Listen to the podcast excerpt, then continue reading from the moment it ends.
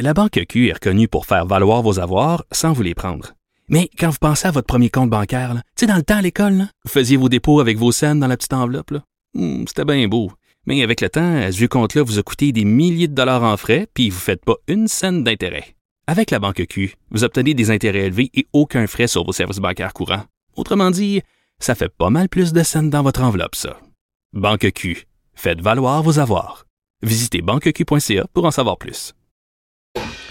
Jean-François Lisée, l'ex-chef du Parti québécois, ancien journaliste, auteur, euh, a son propre site sur lequel on retrouve des balados, euh, sur lequel on retrouve euh, son opinion, des critiques euh, culturelles, plein de pistes de réflexion. Et je vous encourage vraiment euh, à vous abonner à son site parce que c'est un regard différent sur l'actualité, un regard différent sur la culture, un regard différent sur la politique. Et récemment, Jean-François, sur son site, a publié euh, une critique d'un livre qui s'intitule Factfulness.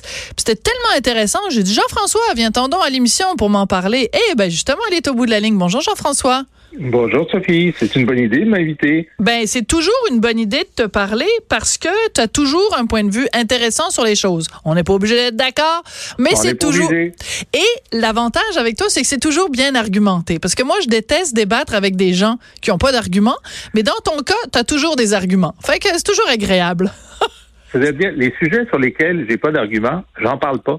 Ben, fait, plein de gens devraient prendre exemple sur toi. Alors écoute, euh, on, on, on veut parler aujourd'hui, donc c'est un livre dont tu parles sur ton site. Ça s'intitule Factfulness. Ils ont gardé le livre, le titre anglais dans la traduction en français. C'est une habitude de fonder son opinion sur les faits. C'est l'auteur, c'est Hans Rosling. On va trouver ça aux éditions Flammarion. Dans le fond, le gars, il dit, ben, avant de parler de quelque chose, basez-vous donc sur les faits. Ça paraît comme un peu une évidence dit comme ça, mais euh, c'est beaucoup plus que ça, en fait. Oui, alors donc, tu as raison, il aurait dû se forcer un peu puis traduire le titre. euh, la vérité des faits, célébrons les faits, soyons factuels, euh, bon, ça aurait été bien. Mais euh, c'est les Français qui ont traduit, donc qui ont préféré le mot anglais. Évidemment. Il y a encore du travail à faire de ce côté-là. Mais euh, Anne Rosling, moi, je l'avais vu euh, il y a quelques années dans un TED Talks, hein, ces, ces petites euh, conférences de 12 minutes euh, Mhm. sur vidéo, qui sont toujours, euh, la plupart du temps, très éclairantes. et Passionnant. Ouais. passionnant. Et Hans Rosling, donc, c'est à la fois un médecin qui a travaillé euh, dans, dans, dans les pays du Sud sur euh, des problèmes nombreux, y compris l'épidémiologie, y compris l'Ebola, et qui s'est euh, peu à peu intéressé aux données factuelles parce que ce qu'il voyait dans les pays qu'on disait en développement était généralement plus avancé que euh, ce que les gens en pensaient. Mhm. Et par exemple, lui, c'est un Suédois. Il dit, bon, ben aujourd'hui, la Malaisie a le niveau de développement qu'avait la Suède en 1963. Hein? Alors, alors donc, c'est une question de temps. Il y a du, mouvement en action. Alors, il s'est mis à vouloir euh, détruire un certain nombre de mythes à partir de faits euh, qui sont euh, généralement compulsés par euh, l'ONU, les grandes organisations Mhm. internationales, euh, et les mettre en perspective et dire, bon, ben, il y a, il y a toujours la photographie. Est-ce que euh, les Chinois sont plus pauvres que les Américains? C'est oui, mais lorsqu'on regarde le film de la progression de la richesse, ben, on se rend compte que l'accélération du niveau de vie des Chinois est très grande, Mhm. à peu près comme celui des, des États-Unis à la moitié du siècle dernier. Mais Alors, c'est c'est tout ça qu'il veut. Il veut dire, euh, puis en plus, les choses ont tellement changé ces 30 dernières années euh, que euh, notre perception du monde n'arrive pas à s'ajuster à la réalité du monde. Voilà, bon, c'est ça. Ça, c'est le point essentiel parce que euh, on répète toujours les mêmes généralités. Ah, c'est donc effrayant à travers le monde, euh, les les l'écart entre les riches et les pauvres et tout ça. Et donc, on, on conserve cette vision pessimiste ou cette vi- vision négative. Alors que dans ce livre-là, d'après ce que j'en comprends, euh, c'est qu'au fait, on- au contraire, on, on mise sur tout ce qui a changé vers le mieux. Donc, quand on regarde ça, on se dit quand même, il y a eu une progression. Il y a beaucoup de pays qui ont accédé à la modernité. Par exemple, sur les questions euh, de santé, le chiffre que tu cites, c'est euh, 80 des enfants de moins d'un an à travers le monde ont déjà reçu au moins un vaccin.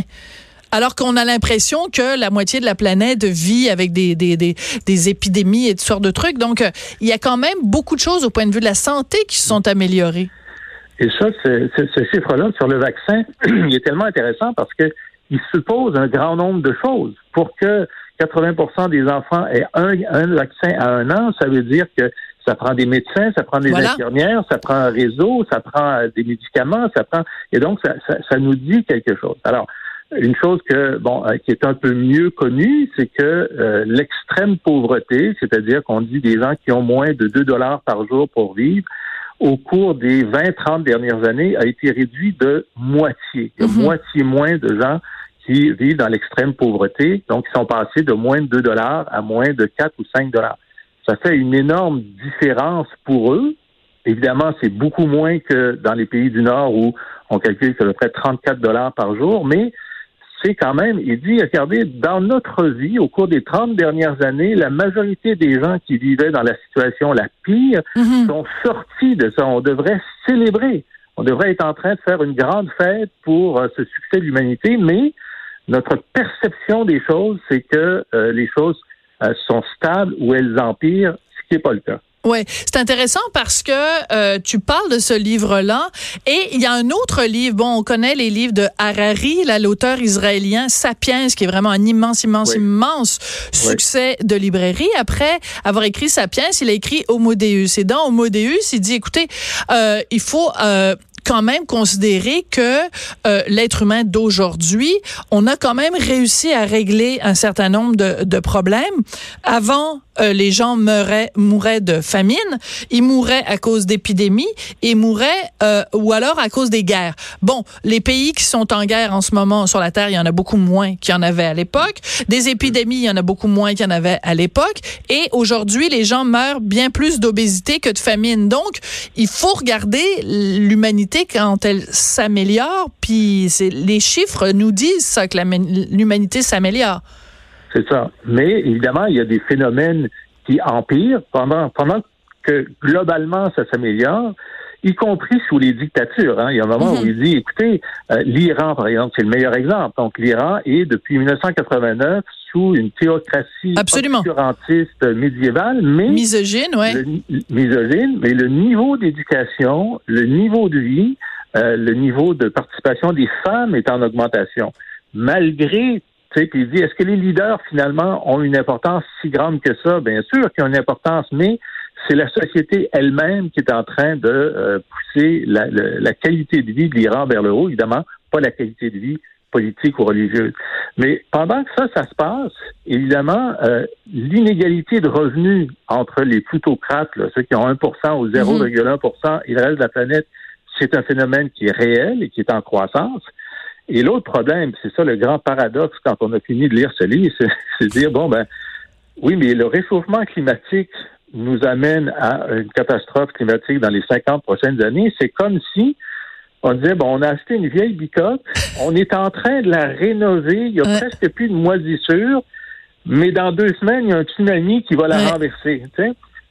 C'était un peu décourageant. ou pleurer, mais, mais quand même, si on veut avoir une, une bonne conception de la réalité mondiale aujourd'hui, lire ce livre-là, euh, ça, ça, ça, remet les choses en, en, ordre. Ça nous donne une meilleure perspective de ce qu'on a à voir. Ça ne veut pas dire qu'il faut nier les graves problèmes qui sont devant nous. Ils sont là, mais au moins, il y a du progrès. Mhm.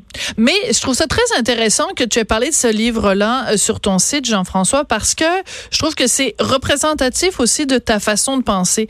C'est-à-dire que quand j'écoute euh, tes balados, quand j'écoute tes différents trucs, premièrement, tu es super calme et tu fais des démonstrations à plus 1 égale 2, plus 2 égale 4, plus 4 égale 8, et tu démolis ou tu déboulonnes un certain nombre de mythes. C'est pour ça que je trouve que c'était important que tu viennes nous parler de ça aujourd'hui, mais c'est ce que tu fais, par exemple, quand tu fais une balado sur euh, SNC Lavalin, quand tu parles, mettons, de la loi 21 et des gens qui s'opposent à la loi 21, alors que aujourd'hui dans la société québécoise, je trouve qu'on est très noir et blanc, puis les gens se pitchent des insultes, puis toi t'es un ci, puis toi t'es un ça, puis toi, tu fais des magazines à potins, puis toi, tu es un niaiseux, puis toi, tu es un tarlat, puis toi, tu es un fasciste.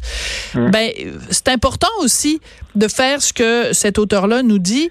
Retournons-en aux faits et discutons des faits. Euh, c'est très rare qu'un adversaire n'ait pas un bout de vérité dans son argumentation. Oui. Tu sais, par exemple, j'ai fait euh, dans mes balados, j'en ai fait plusieurs sur la laïcité depuis que j'ai commencé euh, au mois de mars, puis j'en ai fait un sur comment répondre aux arguments de la gauche. Oui. Et ben, il y a des arguments de la gauche qui sont bons. Puis je dis, bon, ben, écoutez, il y a, l'argument de est-ce qu'on ne doit pas être empathique auprès des quelques femmes musulmanes voilées qui pensaient devenir prof et qui pourront pas l'être? Moi, je dis oui, il faut être empathique, bien sûr.